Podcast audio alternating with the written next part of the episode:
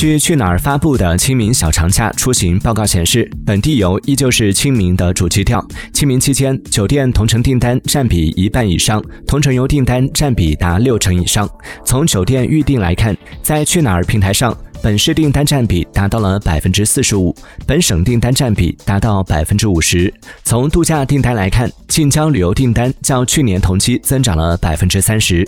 从火车票预售情况来看，截至二零二二年三月二十八号，清明期间铁路省内出行游客占比达到百分之七十五，同比二零二一年清明省内出行占比增长超两成。